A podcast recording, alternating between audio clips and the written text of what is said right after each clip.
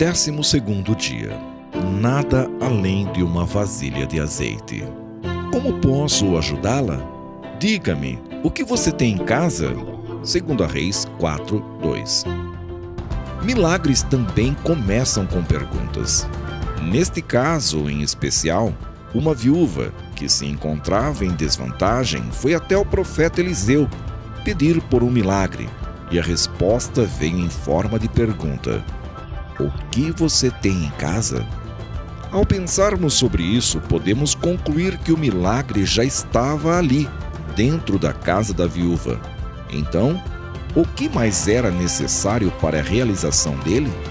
O profeta, ao questionar a viúva, levou-a a pensar sobre o que ela tinha e o que estava em suas mãos.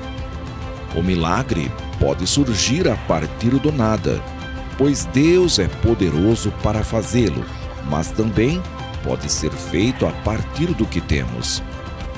Na casa da viúva havia um pouco de azeite e era tudo o que ela tinha.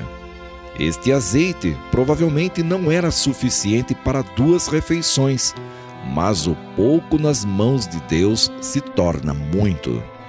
Obedecendo a ordem do profeta, ela empresta vasilhas dos vizinhos e, ao derramar o azeite, enche todas as vasilhas emprestadas até que estas se acabem.